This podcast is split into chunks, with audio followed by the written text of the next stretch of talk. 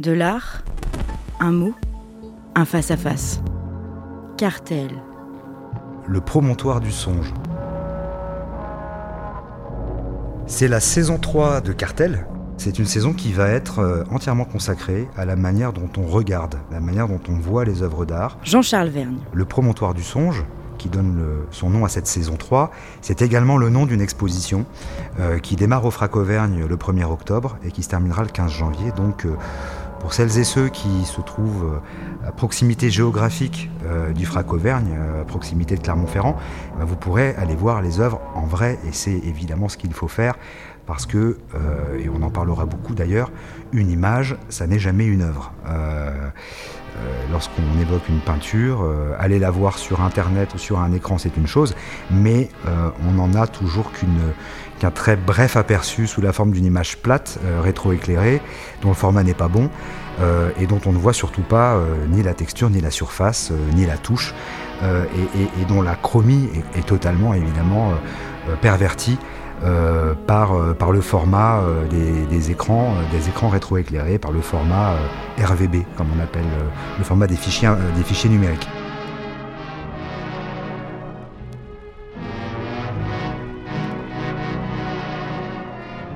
Avant de rentrer dans le vif du sujet, je vais faire une première, première introduction dont l'idée m'est venue en fait cet été, en visitant une exposition consacrée à Pierre Boulez, euh, grand compositeur, immense compositeur de musique contemporaine, alors qui en plus euh, est un compositeur qui pose problème parce qu'il a vraiment stigmatisé en France euh, la plus savante des musiques.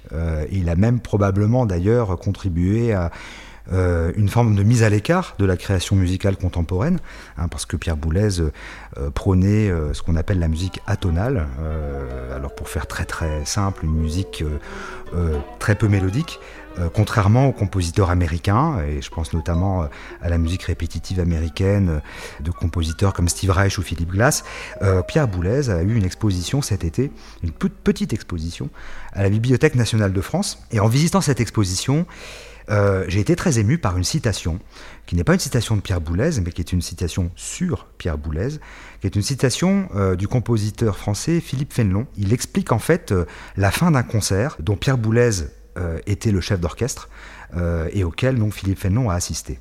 Et il dit la chose suivante. Pour maintenir l'audition du public et cette tension du son qui se meurt, comme une noce qui disparaît dans le lointain, Boulez a gardé sa main droite levée.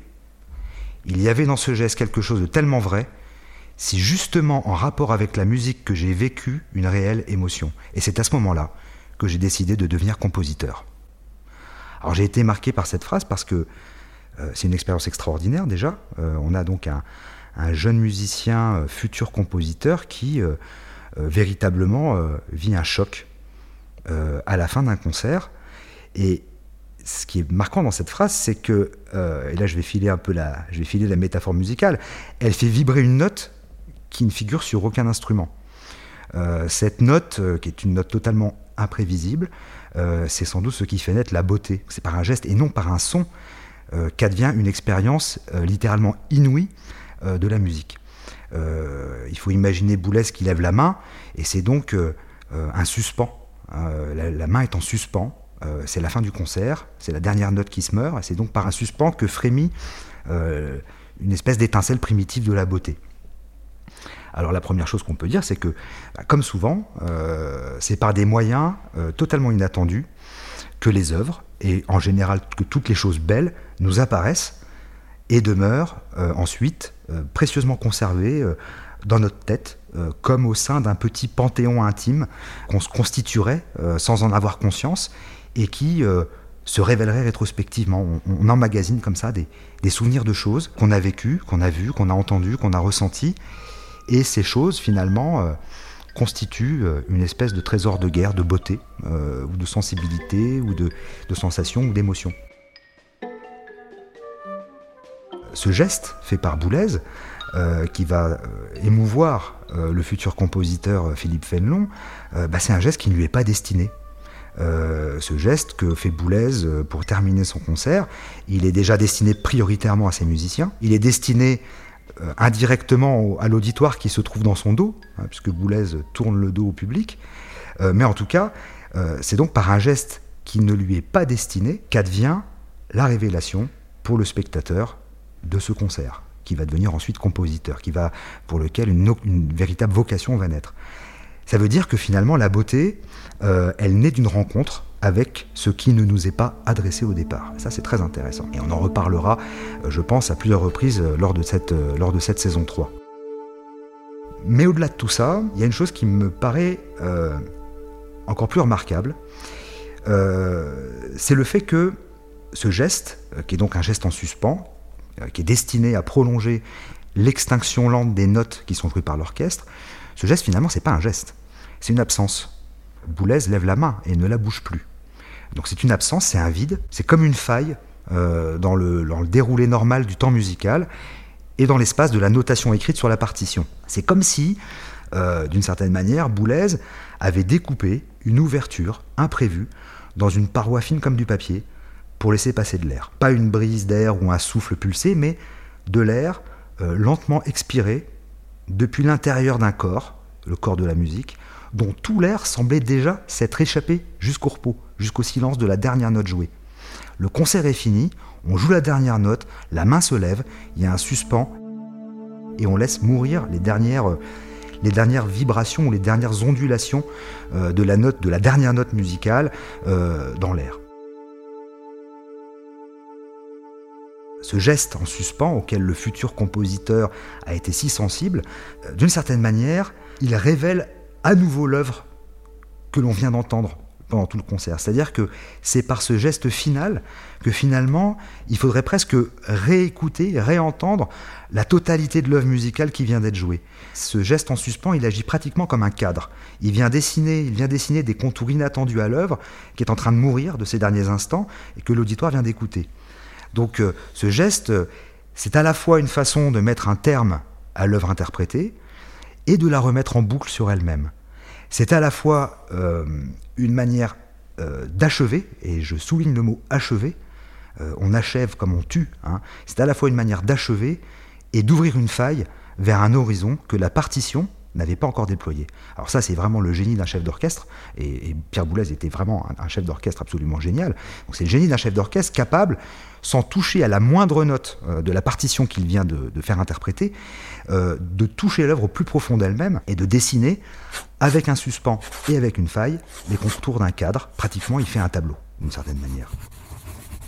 Or, quand on reprend les deux mots que j'ai déjà employés, donc achever, c'est-à-dire tuer, d'une certaine manière symboliquement, achever la musique euh, et ouvrir une faille, ben, il existe un élément architectural qui, simultanément, euh, permet d'achever et d'ouvrir une faille vers l'horizon c'est la meurtrière. C'est la meurtrière euh, qu'on trouve sur les forteresses ou sur les châteaux.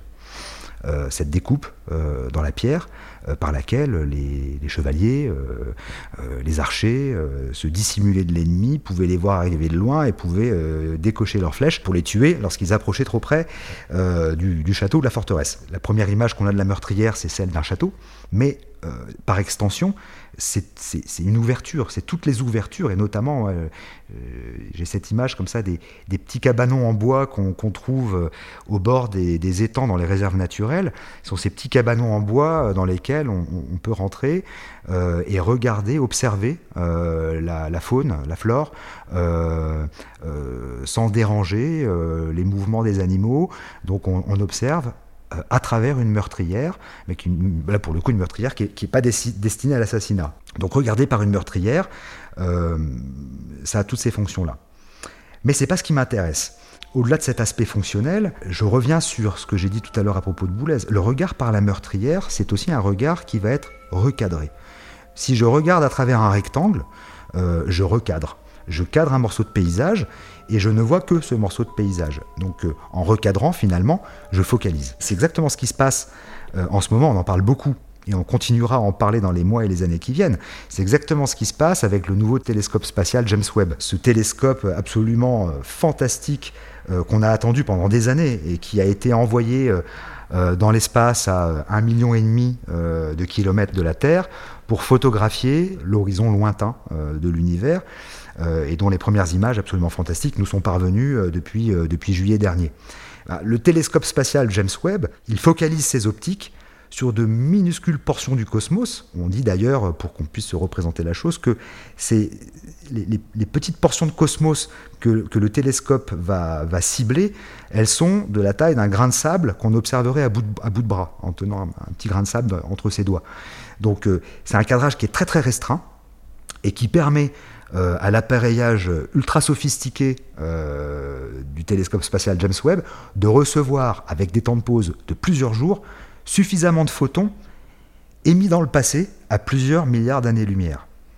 Euh, parce qu'évidemment, quand on regarde très loin, plus on regarde loin dans l'espace, plus c'est le passé qu'on regarde. Quand on regarde le Soleil, euh, la lumière du Soleil qui nous parvient, elle a été émise 8 minutes plus tôt par cette espèce de meurtrière technologique qu'est le, le, télescope spatial James Webb. non seulement on cadre l'espace, mais en plus on remonte le temps.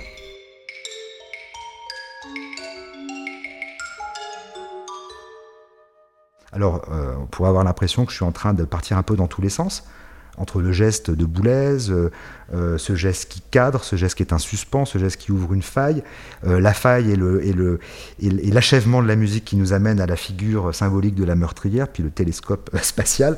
Mais tout ça, ça me permet en fait de poser des choses sur la manière dont notre regard va cadrer certaines choses au détriment d'autres choses. soit parce qu'on ne l'a pas choisi, Simplement, quand je regarde la télévision, bah, mon regard, il est de toute façon cadré obligatoirement, puisque c'est le cadre de la télévision qui qui m'y oblige, soit parce que nous décidons nous-mêmes de cadrer notre regard, de focaliser sur certaines choses. Et ça, ça va être déterminant dans la manière dont on va aborder euh, les œuvres d'art en général. Il s'agit aussi bien d'œuvres euh, visuelles, c'est-à-dire euh, tableaux, photographies, vidéos, sculptures, mais également œuvres auditives. Hein. Le cadrage, il n'est pas uniquement, c'est pas uniquement un cadrage de l'œil, ça peut être aussi un cadrage de l'ouïe, ça peut être un cadrage, du toucher, ça peut être beaucoup de choses. Et donc évidemment, et je terminerai cette petite présentation et ce premier épisode par une chanson, parce qu'on ne peut pas évoquer la meurtrière euh, sans penser aux paroles de la chanson d'Ala Bachung, euh, La ficelle, hein, qui est une, chanson qui figure dans le, dans le magnifique album L'imprudence, où il écrit Par la meurtrière, guette l'ennemi, guette l'amant. Après la colline, j'y suis. Par la meurtrière. Guette l'horizon, guette la vie. Parce qu'il y a cette meurtrière, alors je passe évidemment sur toutes les symboliques possibles euh, de la chanson de Bachung qui sont, qui sont très larges, mais cette meurtrière par laquelle on regarde, elle va nous permettre de regarder différemment, de regarder plus loin, de, regarder, de regarder sans doute plus en profondeur et euh, de s'ouvrir à une forme de sensation euh, qu'on n'aurait pas eue précédemment. Je précise d'ailleurs que les paroles ne sont pas que d'Alain Bachung, hein, elles sont également d'Arnaud de, Vos et de, Jean Fauque. Donc, si le mot meurtrière possède une résonance vindicative et assassine euh, dans la langue française, euh, il possède d'autres significations. Et d'ailleurs, euh, quand on va regarder du côté de l'anglais, c'est très très intéressant, c'est très fécond, parce que les Anglais ne disent pas meurtrière, hein, ils disent pas murderous, ils disent loophole. Loophole. loophole, ça veut dire littéralement le trou en boucle euh, et ça a plusieurs significations, ça a plusieurs traductions. Loophole, c'est le trou en boucle, le vide, le vide à combler donc, la lacune, la faille et l'échappatoire. Donc la meurtrière, ce serait alors symboliquement ce vide, cette faille euh, dans la paroi de la réalité euh, qui offrirait une échappatoire vers un horizon qui nous demeurait caché jusqu'à présent. Donc la meurtrière, d'une certaine manière, c'est ce qui tue l'occultation du mur, euh, auquel le mur de la réalité finalement, euh, auquel on est, euh, contre lequel on se cogne en permanence. Donc la meurtrière, c'est ce qui tue l'occultation du mur. Cartel. Et qui nous permet de regarder le monde avec un cadre différent. Par Jean-Charles Vergne. Ça, ça va être le point de départ pour toute la suite de cette saison 3. À retrouver en téléchargement sur toutes les plateformes de podcast.